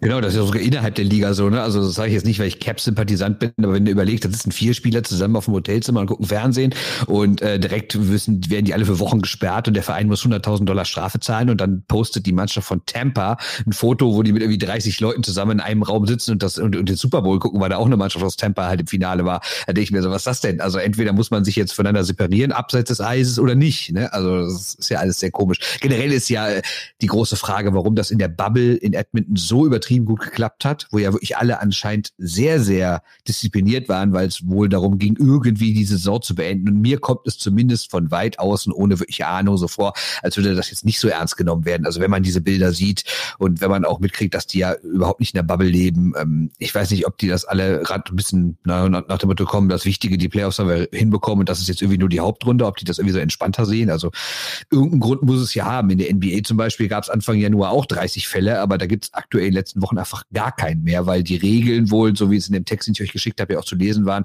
äh, wohl extrem angezogen wurden, wo man auch eine Maske tragen muss und wo nicht und andere Regeln noch so und ähm, in der NHL eben nicht. Und ich meine, man muss ja allein nur die NHL-Trainer angucken, wie die ihre Masken Karl Rummenigge mäßig tragen, dann äh, kann man sich ja vorstellen, wie das da gehandhabt wird. Ja, und zum Thema Bubble, also eine Bubble ist halt einfach eine Bubble. Also bei den Playoffs war halt einfach rein, wenn du negativ getestet worden bist, mehrmals, und dann kommt, kommst du nicht raus und es kommt auch keiner rein und raus. Da machst du eine, eine, eine, eine Glasglocke drüber und das ist dann die Bubble. Und dann irgendwie so, so eine halbe Bubble gibt es halt nicht. Also wie auch jetzt in der NWHL, die dann gesagt haben, das ist eine Bubble, wenn du irgendwie Kontakt nach außen hast zu anderen Leuten und da kann sich wieder jemand infizieren und es weitergehen, dann ist es keine Bubble. Und, ja. du, und aktuell ist es keine Bubble und ich könnte mir vorstellen, dass ein also die, viele von den Spielern, die jetzt aktuell auch spielen in der NHL, waren ja in dieser Bubble drin und äh, haben vielleicht einfach jetzt auch keinen Bock mehr auf die komplette Kontakte, äh, nicht Einschränkungen, sondern äh, dass sie gar keine Kontakte mehr haben. Und dann hast du halt vielleicht doch, ne, gesagt, was ich, das einkaufen oder mal doch einen Kumpel treffen, der nicht Eishockey spielt und dann so, so kann es halt, denke ich, passieren. Und also ist, auch in der in der DEL oder in der Bundesliga passiert es ja ganz genauso. Du weißt halt nicht genau, wie viele sind. Ich muss auch sagen, positiv finde ich bei der NHL, dass sie tatsächlich jetzt da mal, finde ich, so transparent ist, wie es geht. Also mit dieser Covid-Protokoll-Liste, da stehen halt einfach alle drauf, die es entweder haben oder halt natürlich Kontakt gehabt haben. Da weißt du auch nicht ganz genau, ist der jetzt positiv, aber da hast du zumindest Covid-related, hast du die Leute drauf und das ist ja recht viel transparenter, kannst du es, glaube ich, nicht machen das mag sein, was, wenn du über die Liste sprichst, aber insgesamt finde ich die NHL nicht so transparent, weil man ja auch gar nicht so ich weiß, was gelten da für Regeln. Ne? Also das ist ja das, für den Text, den wir jetzt schon zweimal erwähnt haben, den kannst du ja auch in die Show Notes packen, damit die Leute wissen, über welchen Text wir da reden. Ähm, der sagt ja auch, ne, dass die NBA da halt diese, diese verschärften Regeln hat, aber so genau weiß man gar nicht, was für Regeln dann innerhalb der NHL so gelten. Ja, man hat das jetzt mit dem Hotelzimmer mitbekommen, aber sonst, das finde ich mich eben nicht transparent und ähm, das finde ich vielleicht auch mal schöner, wenn da nochmal komplett klar ist, was denn Sache ist und was nicht Sache ist. Und ähm, naja, dass so Leute wie Marco Rossi oder Ilya Samsonov, der Torwart von Washington, der ja auch jetzt irgendwie sagt, er leidet noch unter den, unter den, unter den ähm, Langzeitfolgen. Ähm, naja, das sind dann auch so Leute, die vielleicht ähm, auch mal gern gewusst hätten, wie die Regeln sonst so sind. Oder, na, das war jetzt ein bisschen blöd formuliert, ihr, ihr wisst, was ich meine. Ne? Also das sind auf jeden Fall so zwei Fälle, wo man vielleicht spätestens mal hätte die Regeln auch verschärfen müssen. Und ja, wie du vorher gesagt hast, einheitliche Regeln. Ne? Aber das ist halt immer die, die Geschichte mit den, also in Deutschland mit den Gesundheitsämtern. Ne? Jedes Gesundheitsamt entscheidet äh, anders, aber wenn du halt eine Liga hast, die zusammen spielt und hast einen Wettbewerb, dann brauchst du, denke ich, einheitliche Regeln und dann die gleichen Regeln für alle. Die müssen klar formuliert ja, wobei natürlich auch die Frage ist, ist es Zufall, dass ausgerechnet in der kanadischen Division es noch nicht einen einzigen Fall gab und noch nicht ein einziges Spiel abgesagt wurde? Ein Spieler mit Dubois, der ja aus, aber der halt in die auf der Liste steht, weil er halt in Quarantäne ist, weil er aus den USA gekommen ist. Ansonsten hast du bis jetzt tatsächlich in der, in der North Division noch keinen Fall gehabt. Also heißt, wir haben auch keine Lösung für die ganze Geschichte. Außer ist halt auch die Frage, wenn du Pause machst, ne, ist es dann danach besser. Also dann hast du die Kontakte auch wieder. Also klar, dass du zwei Wochen ausgesetzt hast, wieder Zeit verloren willst, vielleicht hektisch, hektisch alles durchziehen, wird vielleicht noch schlimmer. Ähm, ich glaube, so eine endgültige Lösung gibt es nicht. So, Lösung ist Quiz. Das ist die größte Lösung. Nein, nein, nein. Ihr habt mir versprochen, dass ich darüber reden darf. Und ich versuche es ganz schnell zu machen. Aber es ist extrem wichtig, dass das noch angesprochen wird. Ich bin am Dienstag um 8.30 Uhr von meinem guten, besten Freund Thorsten angerufen worden. Thorsten muss man dazu wissen, äh, den durfte man früher nie vor 13 Uhr anrufen, weil man ihn dann einfach aufgeweckt hätte. Äh, das hat sich äh, massiv geändert, dadurch, dass er halt auch Papa ist und äh, jetzt einem geregelten Broterwerb nachgeht. Äh, und der ruft mich um 8.30 Uhr an und dann wusste ich, es ist was ganz, ganz, ganz, ganz Wichtiges. Und es ist was äh, Fantastisches. Er hat eine Doku gefunden auf YouTube, die ist von 1998, heißt The New Ice Age. Und mehr will ich gar nicht sagen. Wer sich Wer das nicht googelt und nicht auf YouTube findet, der macht einen Fehler. Und wer sich das nicht anschaut, der macht einen Fehler. Ich sage nur so viel, es gibt ein, ein GM-Meeting, hat mich fast zu Tränen gerührt, ähm, als ich das angeschaut habe. Und das hätte ich äh, nie für möglich gehalten. Ähm, also ich finde großartige Szenen. Es geht darum, dass äh, die NHL ein Jahr lang ähm, verfolgt wurde, beobachtet wurde und es hat mir Einblicke gegeben, die ich noch nie hatte, irgendwie im, im Eishockey, auf, auf dieser Ebene zumindest nicht. Äh, ich fand, das war absolut großartig. Man hat sich ja im Eishockey so ein bisschen gewünscht, dass es auch sowas wie The Last Dance gibt für unsere wunderschöne Sportart. Ich glaube, das ist es. Und die gibt schon seit 22 Jahren und sie hat nur 2000 äh, Klicks oder Likes oder was auch immer, Abrufe auf YouTube. Es ist eine absolute Unverschämtheit. Deswegen mache ich jetzt hier Werbung dafür. Großartig. Schaut es an. Ich bin schon durch sechs Folgen nebenher laufen lassen. Ich werde es mir nächste Woche spätestens nochmal anschauen. Kann ich in dem Fall nur bestätigen. Ich habe mir auch durch dich, durch netterweise darauf aufmerksam geworden und habe gestern direkt fünf Folgen am Stück geguckt. Sensationell. Es geht also um die Saison, glaube ich, äh, um das Jahr 1997 und 98, was da so alles passiert. Sensationell. Wirklich die Einblicke, die Diskussion, also die Vertragsverhandlung, wo man dann dabei ist. Also es ist einfach Wahnsinn. Und, und geht es ja auch so, dass so ein paar von diesen Betonköpfen, die man, wo, wo man sich einfach immer nur denkt, was für Menschen sind es? Und dann hast du da Einblicke und denkst dir, okay, die lieben den Sport genauso wie wir alle und wie, wie irgendwie jeder und kommt halt nicht immer das Richtige dabei rum, aber sie versuchen zumindest den Sport besser zu machen. Also ich war, ich bin wirklich absolut begeistert. Ja, wobei ich jetzt immer noch kein Mike Milbury-Fan bin, sag ich mal, ne? Äh, ausgenommen Mike Milbury. Ja. Geilste Szene gleich in der ersten Folge, wo dann äh, Mike Milbury beim Draft nochmal redet, äh, ob sie irgendwelche Deals machen oder so und dann äh, noch so, so, so ein Nebensatz, ja, Hauptsache wir kriegen, dann kriegen wir noch ein bisschen TV-Präsenz, ne? Das ist so eine Aussage. Ja, er will jetzt so die, die, die Uhr melken, wie es geht, damit zumindest dann noch ein paar über die Islanders halt sprechen und Mike Milbury äh, im, im Bild. Es sind aber noch in späteren Folgen noch weitere schöne Ja, so weit bin ich noch nicht. So. Thorsten, Na, wir, wir, brauchen jetzt nicht spoilern, guckt euch an. Thorsten, Sebastian und ich, wir können keine fünf Folgen hintereinander am Stück anschauen. Geht nicht. aber, also, The New Ice Age ähm, ähm, aufge, aufge, aufge, aufgefunden von äh, Thorsten, äh, verbreitet von Sebastian. Und äh, ich habe jetzt auch schon ein paar gefragt, ob sie es kennen. Und das ist tatsächlich anscheinend, also kennt man nicht. Muss man kennen. So ist es. Game Show! Jetzt, geht's los. Ja. Jetzt geht's los? Ja, geht los. Großartig. Also, das Spiel heißt äh, Best of Seven, Worst of Seven. Nämlich die Erklärung ist, es ist ein Best of Seven, weil ihr beide gegeneinander quasi eine Playoff-Runde über sieben Spiele bestreitet. Und es heißt Worst of Seven, weil es in jeder Runde sieben Hinweise gibt und ihr solltet schon äh, eigentlich vor dem siebten drauf kommen, weil sonst ist es ein bisschen peinlich für euch. Deswegen, wenn ihr erst am Ende drauf kommt, seid ihr beiden quasi das Worst of Seven. Zur genauen Erklärung. Ihr müsst Spieler, Trainer, Clubs, Ligen, Turniere, Rückennummern und Jahre erraten. Das sind genau sieben Kategorien. Ich nenne euch jeweils die Kategorien und gebe nacheinander sieben Hinweise. Es fängt sehr schwierig an und es wird am Ende sehr, sehr, sehr einfach. Wer die Antwort als erstes gerät, bekommt den Punkt und führt sozusagen in der Playoff-Serie oder gleicht aus oder was auch immer.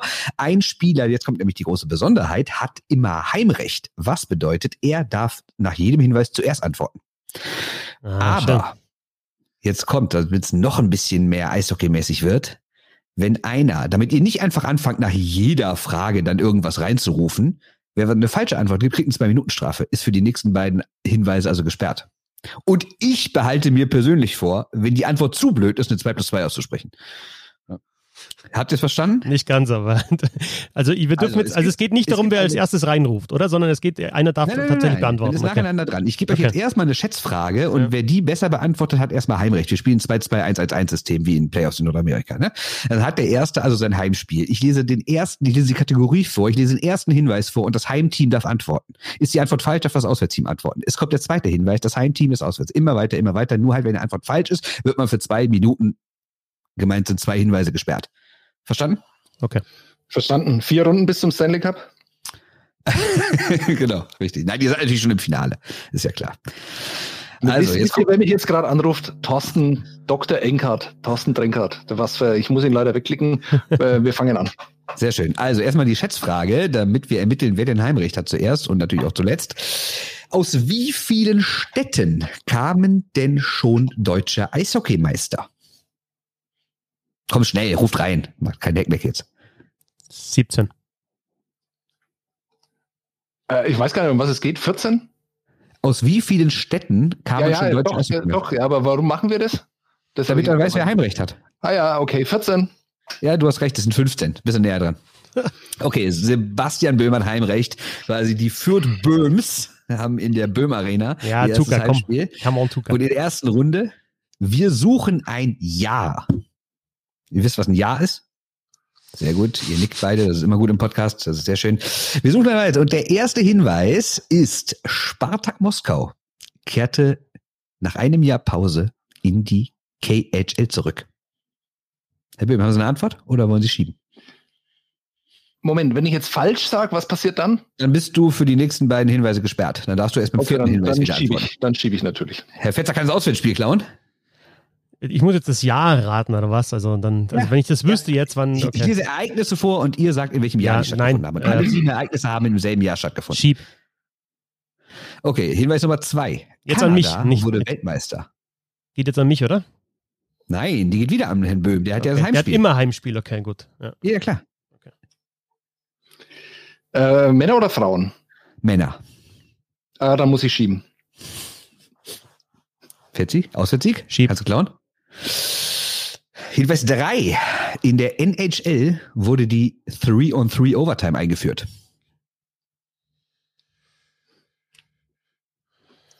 Fetzi, du hast Heimspiel. Nee, nee, Nein, du hast Heimspiel. Das ist halt, ich verstehe es auch nicht, aber du darfst immer als erstes antworten jetzt in der Runde. Ja, du hast die komplette Runde Heimspiel. Du hast die Runde Verstehst Heimspiel. du? Und Immer. in der zweiten 2, Runde. 2, 1, 1, 1. Naja, egal. Genau, aber in den Runden und nicht in den Hinweisen. Ah, ach so. Verstehst du? Das ist dein komplettes Heimspiel, das Jahr. Ja, für die Fürth Fischöders quasi. genau, die Fürth Fischöders. Also, in der NHL wurde weiß, früher weiß ich immer noch nicht. Also es ist mir immer noch zu vage. Ich will immer noch nicht ähm, raten Okay. müssen, deswegen schiebe ich. Okay, Herr Fetzer. Schieb auch nochmal. Schiebe. Hinweis 4. Die Hamburg Freezers erlebten ihr letztes Playoff-Spiel. Boah, das ist natürlich tricky, weil die, glaube ich, in dem letzten DL ja kein Playoff-Spiel erlebt haben, oder? Da haben sie, glaube ich, die Playoffs gar nicht erreicht. Könnte natürlich jetzt auch völlig Also nicht zu lange überlegen. Das muss mit schneller gehen hier. Ah, schiebe ich nochmal, weil ich weiß, der Fetzer sagt's falsch. Dann. Moment, nochmal einmal kurz durchzählen. Also, Nee, nee, nee, komm, mach. Mehr Rede. Das dauert so zu lang. äh, 2015. Richtig. 0 zu 1. Herr Fetzer holt das Auswärtsspiel in Fürth. Wollt ihr noch die anderen drei Hinweise wissen? Ja, gerne. Mitch Marner wurde gedraftet. Jetzt wird es einfach, jetzt wird es richtig einfach, Bernd. Ja, das weiß man doch. Okay. Ja, ja. Äh, jo Jochen Hecht äh, war Playoff-MVP in der DL. Okay, das sind deine einfachen Hinweise. Ja, gut, ja. Und die Chicago Blackhawks sind Stanley Cup-Sieger. Okay, ja gut. Also aber ich, ich verstehe das System und ich führe jetzt 1-0, ne? Genau. Zwei, zwei Anmerkungen. Ähm, Ja. Ohne Fans äh, bringt mir das Heimrecht überhaupt nichts in Fürth, weil wenn, wenn, wenn die, die Heim, wenn, wenn wenn einfach meine Jungs nicht hinter mir stehen und meine Mädels, dann äh, funktioniert das natürlich nicht. Und dass Jochen Hechter MVP wurde, es ist äh, ja, naja, egal. Ich äh, will nicht äh, näher drauf eingehen. Sehr schön.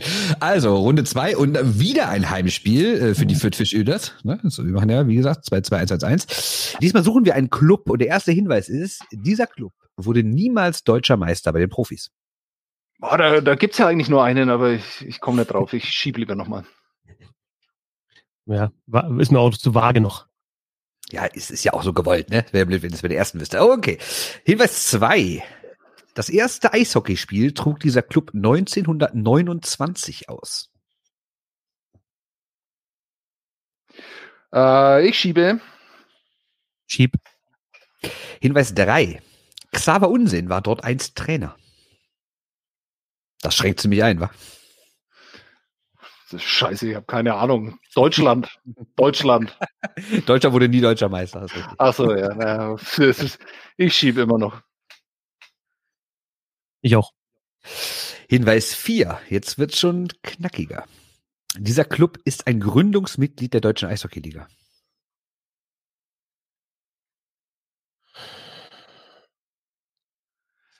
Boah, ich muss, du, du setzt mich so unter Druck, weil du sagst, wir müssen schneller antworten und es muss alles überhaupt schneller gehen, damit die Leute nicht so gelangweilt sind da draußen an den äh, Empfangsgeräten. Aber ich äh, versuche mir das alles aufzuschreiben. Es geht mir einfach zu schnell. Ich schiebe immer noch mal. Ja, ich schieb, schieb auch.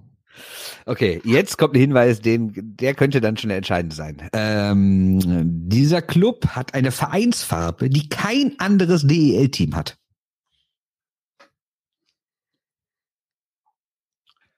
Ähm, also aktuell. Ja. Ja, aktuell. Hätte ich dazu sagen müssen, hast völlig recht, ja. Oh, okay, äh, ich, weil ich ja Draufgänger bin, will ich die zwei Minuten Strafe EC Ratingen. Äh, falsch, bis zwei Minuten gesperrt. Okay, ich kann mir jetzt zwei, ich kriege jetzt noch zwei Hinweise, oder was? Das war jetzt bitter. Du kannst jetzt antworten oder du kannst nur dir noch zwei Nee, dann höre ich immer noch zwei an. Oh, bitte. Ja gut, eine sagen wir mal, weil sonst ist das Spiel ja schon vorbei, ne? Weil es sind ja nur noch zwei. Das wäre ein bisschen blöd. Ja, ne, also pass auf. Also ja. jetzt, also jetzt, ich, ja, okay. Ja, ich, ne, eine gib mir noch. Gib mir noch eine. Okay, eine, das ist ja schon der sechste Hinweis und dann müsst ihr eigentlich wissen, er kaufte einst die Eishockeymannschaft des FC Bayern München auf. Dieser Club. Bitte was? Er kaufte einst die Eishockeymannschaft des FC Bayern München auf. Kennt ihr die Anekdote nicht? Okay. I know, I know. Ja, okay. Aber ich Also darf ja nicht. Ich sitze auf der Strafbank. Ihr hört mich gar nicht, weil ich auf der Strafbank sitze. So, jetzt erst eine Antwort, sonst äh, kommen wir zum siebten Hinweis und dann ist äh, das Heimteam wieder dran. Entweder du zockst oder du hast verloren, tippe ich mal. Nee, ich kenne die Geschichte nicht. Also da, ich, da, nee. Wenn jetzt Sebastian weiß, dann spiel also ich würde jetzt raten und das ist ja Blödsinn dann. Nee, da, das will ich Nee, nicht. nee, aber du hast ja noch einen Hinweis jetzt. Den Ja. kriegst du ja noch. Ja, ja. Ja, okay. Nein, der letzte ist jetzt schon der siebte, da musst du jetzt wieder mitspielen. Das ist halt so spät im Spiel kriegt man da nur eine Minute Strafe. ja, schon, aber ich habe ja, er ist jetzt als erster dran. Also gibt Nein, du hast ja das Heimspiel. Du hast ja das das Heimspiel. ist zu kompliziert. Nein, ist gar nicht, das ist sehr gut. Weiter. Aber Okay, also, dann weißt du es nicht, Fetzi? Nee. Du jetzt auch nicht? Nee. Okay, dann ja, Re Rekordspieler des Clubs ist Steffen Tölzer. Ah, ich hätte, das hätte ich auch gesagt jetzt. Ich sage, okay, gut, passt. Herr Fischöder? Ja. Äh, mal. die Augsburger Panther der E AEV. Völlig richtig. Eins zu eins da hat er nochmal auf der letzten Drille, quasi in der Verlängerung des zweiten Spiels den Ausgleich gemacht. Okay, wir wechseln rüber. Sorry, Äh, ich hätte nach, dem, nach der Vereinsfarbe, hätte ich gesagt Augsburg. Nach dem Geschichte Ja. mit den Bayern, die kannte ich tatsächlich nicht äh, und deswegen, Okay. da musste, bin ich dann wieder weg gewesen. 1-1 steht, oder?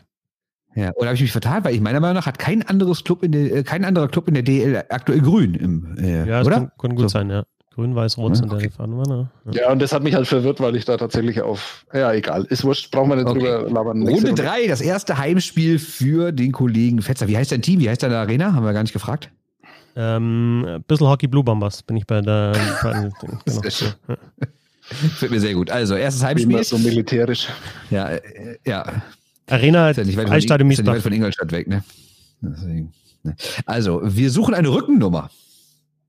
Das wird, glaube ich, ich bin mir nicht sicher, wie gut ihr euch mit Rückennummern auskennt. Vielleicht ist das jetzt beim zweiten Hinweis schon vorbei, aber wäre ja gar nicht so schlimm. Nee, Rückennummern ist ja Äh, Sebastians Fachgebiet, ne? Wissen wir. Seit Olympia. Ja, genau. Äh, also, der erste Hinweis äh, für die Bissel Hockey Blue Bombers. Ähm, Colby Roback aus Schwenningen. Welche Rückennummer hat der? Soll ich dir sagen jetzt, oder was? Äh, nicht schlecht. Da, dann habe ich schon gewonnen, oder was? Dann hast du schon gewonnen, ja? Ja, okay. Vier. Wow, woher wusste das denn? Kommt also, beim, Wer macht dies, dieses Ding im Fernsehen? nein, also nicht, bei? Rückennummern habe ich immer einen Vorteil gegenüber euch. Immer. Immer. Also vor allem bei aktuellen Rückennummern. Immer. Weil ich habe, äh, bei Okay. jedem Spiel habe ich alle Rückennummern mir, die klebe ich mir rechts und links neben den Bildschirm, da habe ich immer, werde ich immer einen Vorteil haben. Und dann, ich, deswegen auch beim Quiz denke ich mir immer, ihr müsst doch die Rückennummer kennen und so. Also sowas wie halt Greilinger 39, gut, das weiß man vielleicht noch, wenn ihr die 11, aber ich, bei vielen denke ich mir, immer, da muss man die Rückennummer kennen. Und viele kennen die Ja, Rückennummer halt dann dachte, nicht. ich dachte halt nur, ich nehme jetzt extra mal jemanden, der nicht so im Fokus ist Ja, von genau. einem Club, über den wir nicht so oft reden, aber wenn du direkt den ersten schon weißt, okay. Aber die weiteren Hinweise wären gewesen Ryan Ellis, Garrett Festerling, Red Kelly, Jean Beliveau, Taylor Hall und Udo Kiesling. Ja, das ist halt äh, Gmade Wiesen normal. Also da, da wäre ich mir bloß bei Kiesling unsicher gewesen. Ja, ich glaube auch. Also, dein zweites Heimspiel insgesamt. Mhm. Du führst in der Serie 2 zu 1 dein zweites Heimspiel. Wir suchen einen Trainer. Und der erste Hinweis, der dreht sich noch um ihn als Spieler, nämlich er hat für Teams von drei verschiedenen Kontinenten gespielt und damit meine ich nicht asiatische KHL-Teams. Also dieser Trainer also noch Spieler war für drei, äh, auf drei Kontinenten. Okay. Schieb, Genau. Schieb? Äh, Wird Eishockey äh, auf mehr als zwei Kontinenten gespielt? Also ich schiebe auch. Ich wunderte mich auch, ist so. Noch ein Hinweis von ihm als Spieler. Wir werden nämlich so ein bisschen chronologisch in seinem, oder biografisch. Äh, er hat als Spieler die European Hockey League gewonnen. Schieb.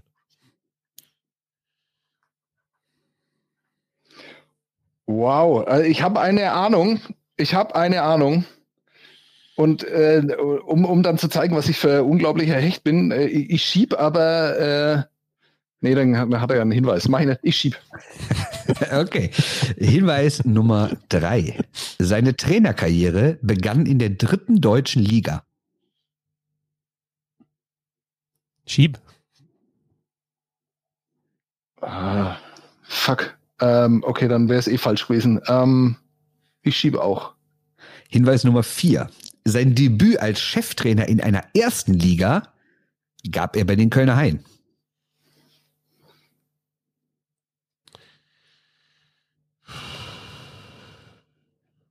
Schieb. Boah, da kommen auch noch so viele in Frage. Ähm, ich schiebe auch. Denkt an, die werden Hinweise werden sehr viel einfacher, ne? Okay, Oh, äh, ich, darf ich darf ich zurücknehmen? darfst du zurücknehmen, ja? Mike Stewart. Falsch. Das heißt, du bist für die nächsten beiden gesperrt. Herr Wetzer, fünfter Hinweis. Der Mann ist Schwede. Mike Stewart. Ah, ja.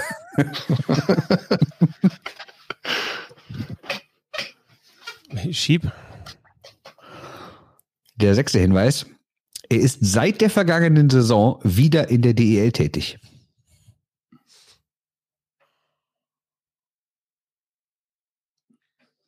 Aber nicht als Cheftrainer, oder? Er ist seit der vergangenen Saison wieder in der DEL tätig. Ähm,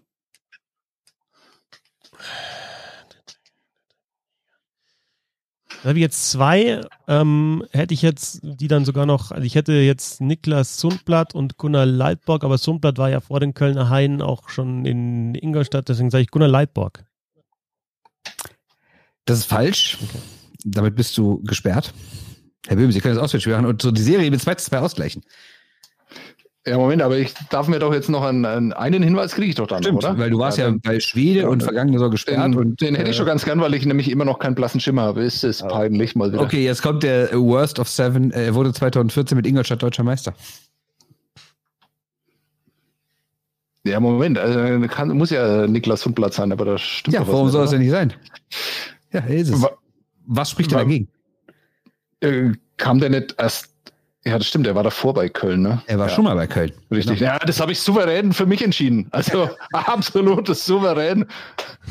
Auch Ich, ohne jemand, der dich auf die richtige Fährte lockt und ja, super. Ja, ist so. Ist so. Wo- du, du wo- hast quasi den Puck vors Tor geschoben und er macht einen rein in der Verlängerung. Also wo- Wann 2-2. hat er in Australien gespielt? Das musst du noch Nee, er hat, in, er hat in Japan gespielt, bei einem japanischen Team in der Asian League für ein paar Monate. Am Ende seiner Karriere. Hm. Äh, ich war ja am Anfang wegen diesem Nürnberg-Bias, war ich dann auf Bengt Auke Gustafsson, weil der mit äh, dieser berühmten Feldkirch-Mannschaft zu Ende der 90er hat er, glaube ich, mal dieses Ding gewonnen. Aber naja, egal. Äh, das war souverän. Das war ganz stark von mir. Also 2-2 ist ja eigentlich genau wie wir es wollten. Jetzt, ist, jetzt kommen noch drei Fragen, ist quasi ein Best-of-Three-Turnier geworden. Und das Heimspiel haben wieder die Fischöders aus Fürth. Ähm, wir suchen diesmal ein Turnier. Und der erste Hinweis ist, Rekordsieger dieses Turniers ist Kanada. Äh, ja, ich schieb, äh, obwohl ich hier zurück bin auf der Thomas Sabo Kampfbahn. Sehr schön. Ja, das kann natürlich jetzt raten, aber ich, es gibt ja noch mehr Turniere als die Weltmeisterschaft. Also, ja, schieb. Alles klar, der zweite Hinweis, Nathan McKinnon war dort einmal Topscorer. Ja, schiebe ich auch. Schieb. Hinweis 3. Die erste Auflage dieses Turniers fand in Japan statt. Das könnte man schon mal gehört haben. Zufällig vielleicht mal. Oder euch unter Druck zu setzen.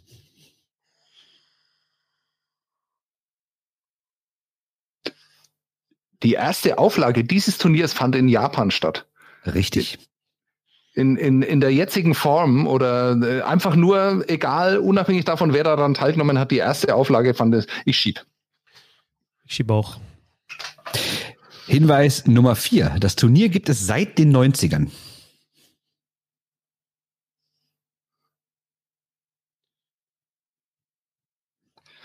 Ah, ja, okay. Also das mit dem Japan weiß ich tatsächlich nicht, ähm, kann aber dann ja eigentlich nur der World Cup of Hockey sein.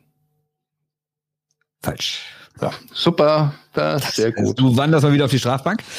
Äh, Herr Fetzer? Ich glaube, bei dem, bei dem Spiel ist einfach Geduld gefragt, nicht viele Strafzeiten nehmen, weg von der Strafbank bleiben. Das ist so meine Genau. Strategie. Diszipliniert. Ich sage, schieb. Also, dann kriegst du Hinweis Nummer 5, ne? wenn nicht alles täuscht. Ist, ist ein Jugendturnier. Schieb. Hinweis Nummer 6. Danach darf der Böhm wieder einsteigen. Es findet im Sommer statt.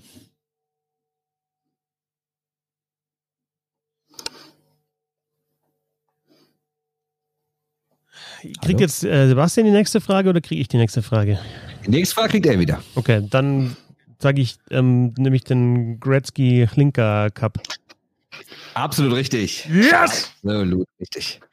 Wieder Auswärtssieg. 3-2. Und der Fetzi kann ja gleich zu Hause Meister werden. Unglaublich. Ja, aber, die gerade, also die, der letzte Hinweis wäre halt gewesen, es ist nach zwei Legenden benannt. ja, ähm, die, die Thomas Sabo Kampfbahn äh, liegt mir einfach Ja, liegt der, ne? als Stadion. Ja. Das ist, das ist einfach nicht mehr mal Eishockey, dieses Weichei, diese Weichei-Quizzes. Also Runde 6, wieder. Äh, ja, bei ein bisschen Hockey, wie hießen die? Blue Bombers? Irgendwie sowas, ne? Ja, die haben für jetzt ein Heimspiel, können zu Hause äh, Meister werden. Der Rathausbalkon ist gemietet und wir suchen dafür einen Spieler. Los geht's. Erster Hinweis, erstes, erster Schuss aufs Tor. Er hat die Max Kaminski Trophy oder Trophy für den besten Verteidiger der OHL gewonnen. Ja, Kenne ich alle seit letztem Mal. Ja. Das war nämlich die Trophy, die ich mir auch angeschaut habe, ja, beim Masterton und dann ähm, alle Ich habe ähm, gesagt, macht eure Hausaufgaben, bevor ihr hier aufs Eis geht. Ne? äh, Schieb. Äh, ich schiebe auch. Dann machen wir es ein bisschen einfacher. Er hat auch die Norris Trophy gewonnen. Ja, gibt's auch noch ein paar mehr. Schieb. Schieb, schieb. Äh, Hinweis 3. Er hat siebenmal in seiner NHL-Karriere mehr als 40 Scorerpunkte gesammelt. Als Verteidiger wohlgemerkt, ne? Habt ihr schon verstanden, ne? Ja, kann ja immer noch, kann immer noch viel sein, ne? Also kann ja, muss ja kein aktueller Spieler sein. Also ähm, Norris Trophy Gewinner gibt es auch viele mit über 40 Punkten. Siebenmal ist natürlich jetzt auch nicht schlecht. Cheap. Ja, es ist ja nicht so, dass ich mich während der Playoffs nicht anpassen kann ich, äh, und lernen kann vom Gegner. Ich schieb auch. Das passt sehr gut zu unserer nächsten, nächsten Hinweis. Der lautet nämlich, dieser Mensch hat nicht mehr alle Zähne. Auch alle Verteidiger, die jemals in der NHL gespielt haben. ähm, nicht mehr alle Zähne. Ich schieb nochmal. Ist mir zu vage. Ja, ich natürlich auch. Das hätte auch der erste Hinweis sein können. Fünfter Hinweis. Er verdient noch bis 2027 mehr als 10 Millionen Dollar im Jahr. Drew Dowdy. Absolut richtig. Ja. Der Herr Fetzer hat gewonnen. 4-2 Seriensieg. meine, sehr traurig. Ja, aber ist meine, ich kann meine, bei den Hinweisen noch vorlesen.